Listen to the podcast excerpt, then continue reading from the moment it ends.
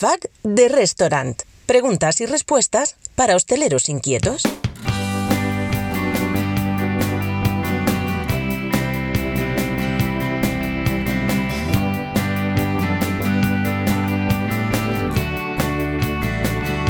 Escúchalo en todas las plataformas de podcast en español.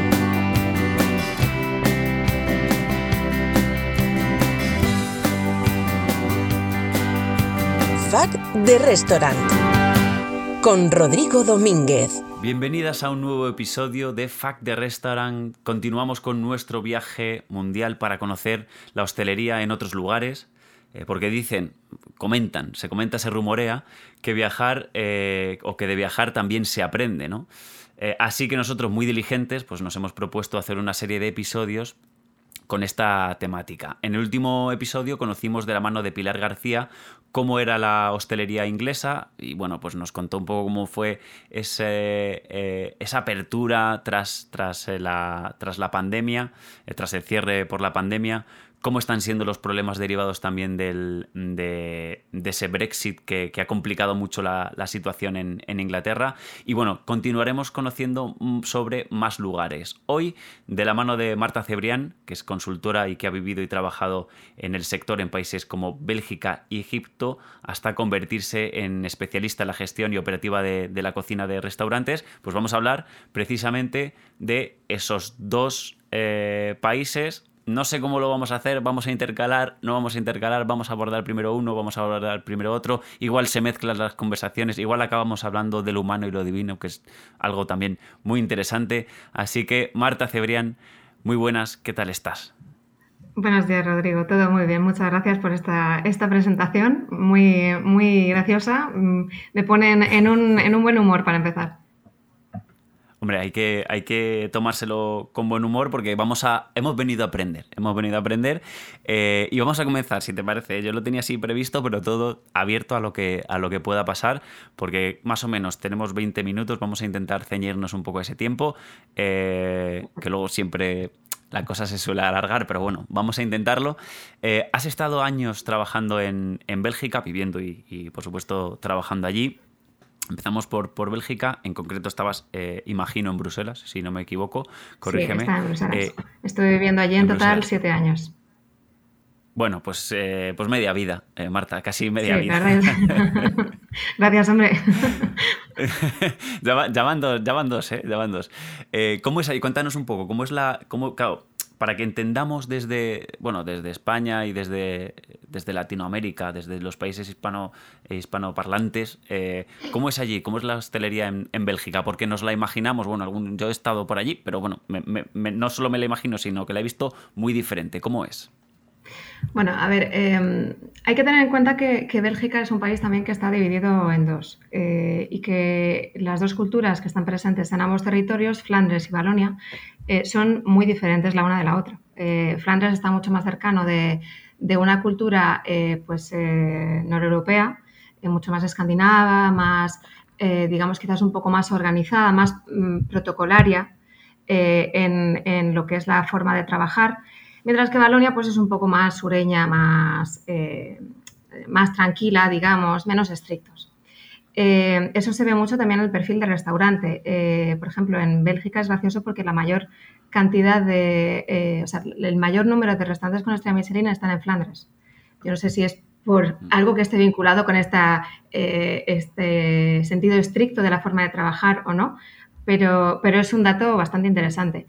Em, Ahí lo que se ve mucho, a diferencia de España, es que hay muy pocos grupos de restauración. Hay algunos, pero no están tan presentes como los grupos eh, en España, como los grupos, por ejemplo, en Madrid, que se, conocen las marcas. Allí no. Allí puede haber pues, eh, propietarios de dos o tres restaurantes que da la casualidad de que son los mismos propietarios, pero en realidad no se conoce la marca en sí.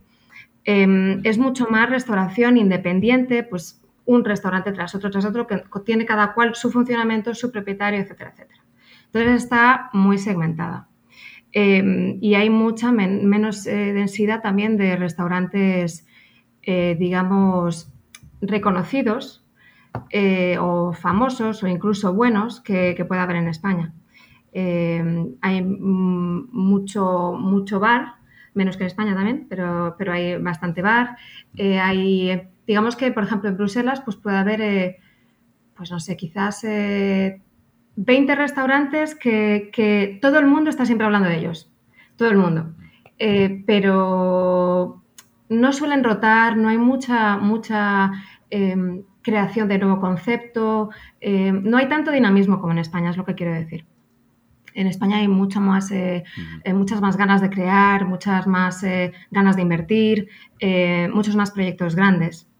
Y, eso, de hecho, se vio bastante durante la, pandemia, que en España, en Instagram y en las redes sociales se veía una locura brutal de, dinámicas, de formaciones, de charlas, etcétera, etcétera. Mientras que en Bélgica no, no, pasaba mucho, la verdad. Pasaba más bien poco, mm. sino casi nada. Entonces, bueno, eh, la situación allí es muy diferente a la de España. Sí que es verdad que compartimos la pasión por los bares. Eh, hay menos concentración, pero mm, la concentración que hay, por ejemplo, en las ciudades es, muy densa. Allí hay muchísima tradición, como, seguramente sabes, por la cerveza. Entonces hay bares que están especializados únicamente en, en cerveza. Pero, por ejemplo, hay muchos barrios que, que son únicamente residenciales y pueblos residenciales donde no vas a ver ni un solo, ni un solo bar, ni un solo restaurante. Em, entonces, bueno, ese es un poco el, panorama. Una ciudad donde, bueno, sinceramente, una constructora de, hostelería como yo quizás se le quedan las ganas de un poco más de emoción y un poco más de acción también. Eh, las cosas se mueven un poquillo menos que en España. el modelo productivo es completamente diferente, tienen menos foco en, el, sector turístico, sector servicios y por lo tanto quizás no tienen la necesidad como, país ¿no? de, un volumen de, bares tan, tan, o restaurantes tan elevado como en España, además de que bueno, también tienen por otro lado una cultura un poco diferente, ¿no? Exacto, sí. Sí, y además eh, lo que se puede ver mucho en los conceptos allí, eh, que yo creo que es un poco la, eh, el reflejo del estilo de vida que tienen, es que hay muchos conceptos slow life y slow food. Mm. Y yo creo que eso es algo que ellos tienen bastante más presente, por ejemplo, que en España, que es una tendencia cada vez más, más, pues, más hablada, más presente, pero allí es, forma un poco más eh, parte quizás de la cultura que, en España. Hay muchos eh, modelos precisamente pues, eh, em, que tienen una connotación ética, que son veganos, que son vegetarianos, son eh, son quizás los modelos de, negocio ahora mismo, los conceptos que, más se ven y que más éxito tienen.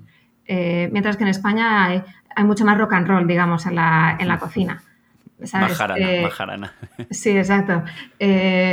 Entonces, bueno, es, es mucho más tranquilo. O sea, allí, por ejemplo, va a tener muchísimo éxito una pastelería donde te puedes ir a hacer un brunch por la mañana, tranquilamente. en España también, pero es, un rollo muy diferente. O sea, hay, hay, em, hay un poco más de bucolismo, podría decir directamente. Eh, bucolismo, me gusta, me gusta, me gusta inventar cosas. Sí, sí, sí. O sea, no sé, es, eh, es como mucho más tranquilo, mucho más tranquilo, sí. Mucho más tranquilo que en España. Eh, teníamos ahí el tema del, tema de los conceptos, que ya hayas apuntado algo. Eh, bueno, al final lo que, lo, que lo que está funcionando es el tema de, ético, healthy, sostenible, vegano. Eh, eso es un poco, ¿no? En, ese sentido, ¿tú crees que están como, y digo, más avanzados? Porque sí que creo que socialmente caminamos hacia una sociedad en el que se reduzcan en términos generales el consumo, a pesar de, que siempre haya un debate muy intenso, pero que yo personalmente considero que, no hay otra salida que la reducción del consumo de carne y, tratar de, caminar hacia...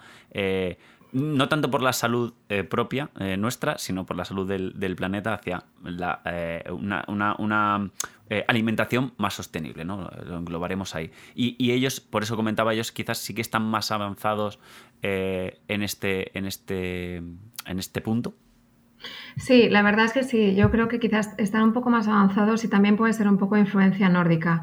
Allí, por ejemplo, el, concepto del real food, eh, que aquí ya está casi un poquito, no diría pasado de moda, pero que ya es, un poco pues eh, ya está muy visto, allí sigue, sigue mm, dando fuerte y, siguen viéndose muchísimos conceptos pues, de real food, que supone, pues eh, por la esencia del propio concepto, supone una gran cantidad de, verduras, de, bueno, pues de pocos procesos, pocas transformaciones, eh, productos que provienen siempre de una fuente ética, o sea, intentamos manipular el producto lo menos posible que sea casi pues, de, la tierra al plato, del mar al plato. Eh, allí sí que es verdad que quizás tienen una, un, dinamismo mucho más fuerte que nosotros en lo que es imposición de modelos veganos, eh, hipsterización de modelos veganos. Allí, por ejemplo, lo que es hipster no se lleva tanto como en España, salvo quizás, pues precisamente para lo que es eh, eh, las braserías, las, los bares de cerveza. Eso puede ser lo más hipster que, mm. se encuentre casi en, Bélgica o en Bruselas. Pero los restaurantes no, tienen tanto ese toque de hipsterismo que, que, se encuentran en algunos sitios aquí en España. Em, allí lo que aquí consideramos hipster, allí es lo normal, o sea, es la norma, digamos, eh, precisamente por esa influencia quizás nórdica. Eh, y sí que es verdad que están bastante más, más avanzados que nosotros. Eh, no sé si te lo comenté el, año pasado, justo antes de, la pandemia, yo estaba organizando un, festival vegano con una compañera. que obviamente pues por la pandemia al final no se realizó y ella bueno pues lo terminó organizando más tarde eh, y es verdad que, por ejemplo, ese tipo de cosas aquí en España pues se ven, pero no con la magnitud con la que se, expresan allí. Em, hay mucha más conciencia social desde el punto de vista de la alimentación, pues los jóvenes y no tan jóvenes, pues gente más quizás de nuestra generación, están más, eh, son más conscientes de lo que van a comer y eh, están más abiertos también a intentar veganizarse por periodos, como esa dieta intermitente o ayuno intermitente que hacen gente, algunas personas, pues eh, ellos lo que hacen es un veganismo intermitente. Y, está muy de moda intentarlo, intentar eh, ser vegano de esa forma, porque bueno, a fin de cuentas es mejor eso que, no hacer nada. Como dices, yo también estoy de acuerdo contigo en el hecho de que eh, solamente hay una salida y es intentar consumir menos carne. por eso las marcas de, productos veganos están poniendo tanto, tanto las pilas.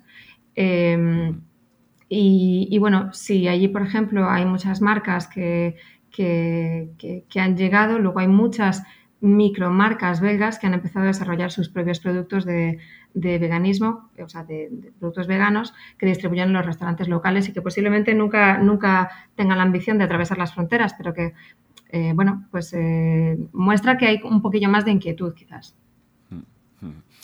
Em, hablando un poco también de, teníamos, tenía pensado, eh, porque en, cuando, cuando fue, cuando ocurrió el, cierre por la pandemia, eh, Marta, no sé si lo recordarás, pues hablábamos mucho también eh, de, cómo, de cómo había sido el, cierre en, Bélgica y luego la, reapertura. Mm, allí también hubo grandes diferencias respecto a lo que, a lo que vivimos aquí, ¿verdad? Sí, yo diría que la situación de Bélgica se parece un poco a la que ha vivido Cataluña. Eh, en Bélgica fue una verdadera ruina. Eh, cerraron muchísimos meses, luego volvieron a reabrir. Durante un tiempo no tuvieron las mascarillas obligatorias y se dieron, se dieron cuenta de que eso era, fue tremendo. Y en octubre volvieron a tener, si no recuerdo mal, un cierre, eh, un, eh, un confinamiento de la población, de la población completo. No me acuerdo de cuánto tiempo, pero lo que recuerdo es que los restaurantes cerraron, pues yo diría durante unos cinco meses.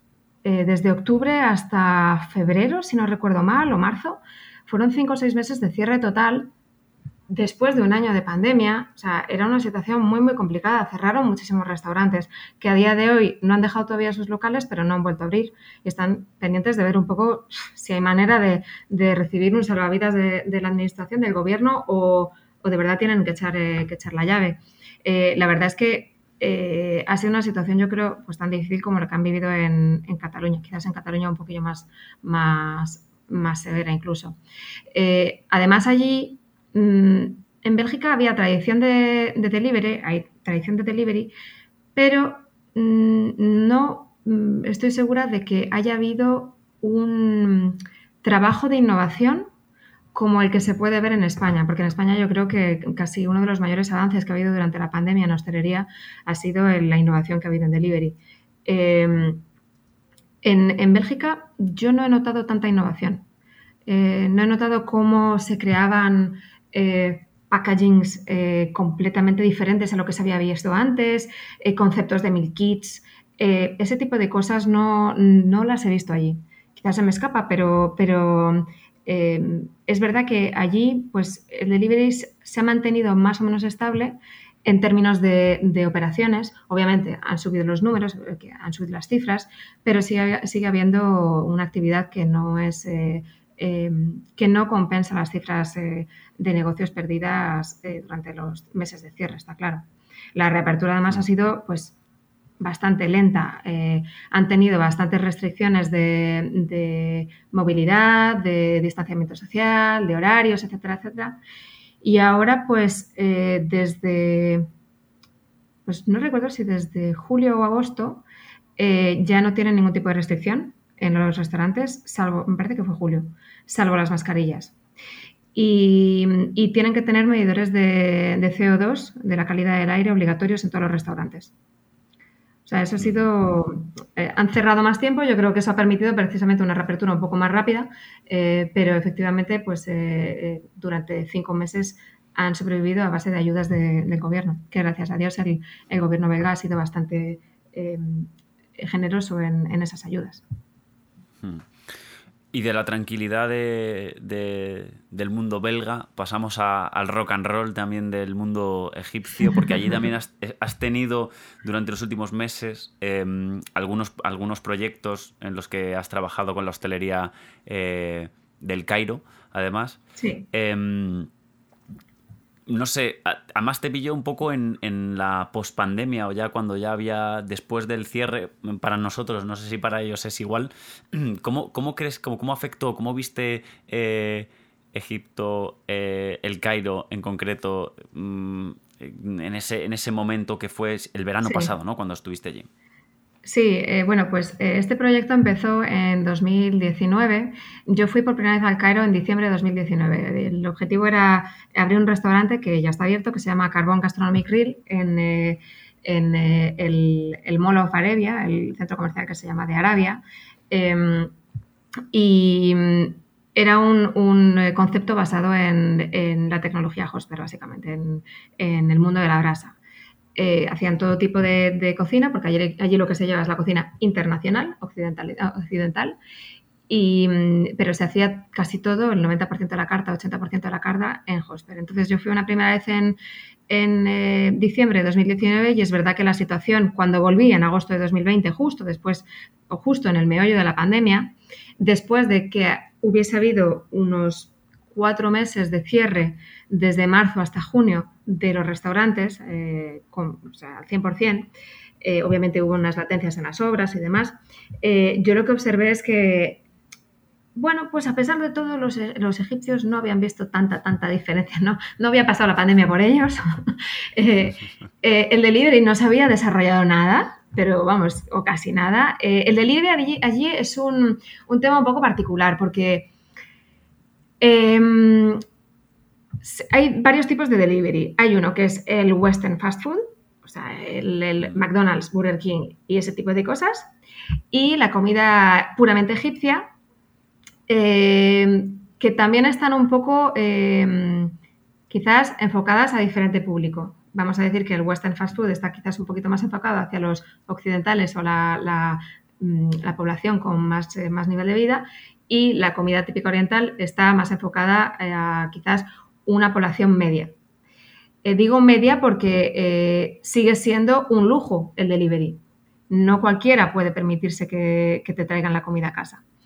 Em, entonces sí que es verdad que, bueno, tampoco se ha desarrollado mucho porque las distancias en, el Cairo, como comentábamos antes, son, son enormes. O sea, eh, los centros comerciales miden kilómetros de largo mm. y, mm, tardas un montón de horas en atravesar una ciudad. Entonces, no es algo que, sea fácil de, llevar a cabo para un restaurante. Todos los restaurantes tienen una solución de delivery, pero suelen entregar en la misma urbanización, en eh, el mismo centro comercial. O sea, no, no va muy, muy, mucho más allá de lo que es un kilómetro a la redonda, comparado precisamente con los dos, tres kilómetros que, practicamos aquí en España. Y allí es verdad que Eh, bueno, sí que había eh, normas y restricciones en, los restaurantes, eh, había pues distanciamiento social, pues la mascarilla, el, desinfectante, etcétera, etcétera. Pero a día de hoy eso ha desaparecido por completo. el aforo está casi al, mismo nivel que antes de la pandemia, hasta, hasta el 100% o 95% no te piden PCR para entrar, no te piden para, entrar en restaurantes, no te piden pasaporte COVID, obviamente, em, y, no, no, se ve ninguna diferencia, la verdad, como, con, la situación de antes, aparte de la mascarilla. Si no hubiese mascarilla, la verdad es que no notarías ninguna diferencia. Los centros comerciales siguen súper llenos porque ahí hay que, entender que eh, la gente que tiene, que tiene más dinero, digamos que tiene más poder adquisitivo, mm. está eh, suele vivir fuera de las ciudades, un poco como el modelo americano, y en las ciudades, lo que en las, afueras de las ciudades, lo que hay son los centros comerciales. Entonces, allí es donde compran, donde van al cine, donde van a la bolera, donde, donde comen, em, y es donde hacen toda su actividad social. Por eso son tan grandes, porque es casi una mini ciudad. Entonces, eh, esos centros comerciales durante la pandemia se vieron afectados, pero mm, un, no sé, quizás un 30%. Un 30% de, de, diferencia en, la actividad y en, la, en, la, afluencia y en la cifra de negocios que podía haber antes de, la pandemia. O sea, la diferencia ha sido mínima. Además que el país es, pues, es, mucho menos estricto que lo que conocemos aquí. Por lo tanto, obviamente, eh, allí se lo no se lo han tomado más a la ligera, pero, pero bueno, eh, han sido más laxistas a la hora de aplicar las medidas. Pues Marta Cebrián, la verdad que ha sido un placer eh, intenso eh, de, conocimiento y de conocer un poco cómo, es la, hostelería eh, en dos lugares que son como, un poco como el día y la noche, ¿no? completamente. De, las dos culturas completamente diferentes, un poco los rasgos más fríos ¿no? del norte de Europa y un poco lo que es sí, exacto pues el mundo, el mundo árabe, que siempre tiene, tiene otras peculiaridades. Eh, mucho más, mucho más rock and roll, mucho más jarana. Si comparas eh, pues y, Egipto, son eh, los opuestos, vamos. por los opuestos, exactamente. Bueno, pues, pues, oye, mira, una experiencia muy enriquecedora para ti, para luego aplicar conocimientos a España. Sí, sí, está claro, no. De, las dos experiencias he aprendido muchísimo, está claro. Eh, España está justo en el medio de ambos, vamos a decirlo así. Lo más equilibrado. un poco más equilibrado. Bueno, Marta, pues de verdad, un gran placer. Eh, muchísimas gracias por, tus conocimientos. Eh, ya nos irás contando más, más detalles de tus próximos viajes. Un saludo. Bueno, gracias a ti. Hasta pronto. Síguenos a través de LinkedIn. FAC de Restaurant. Preguntas y respuestas para hosteleros inquietos.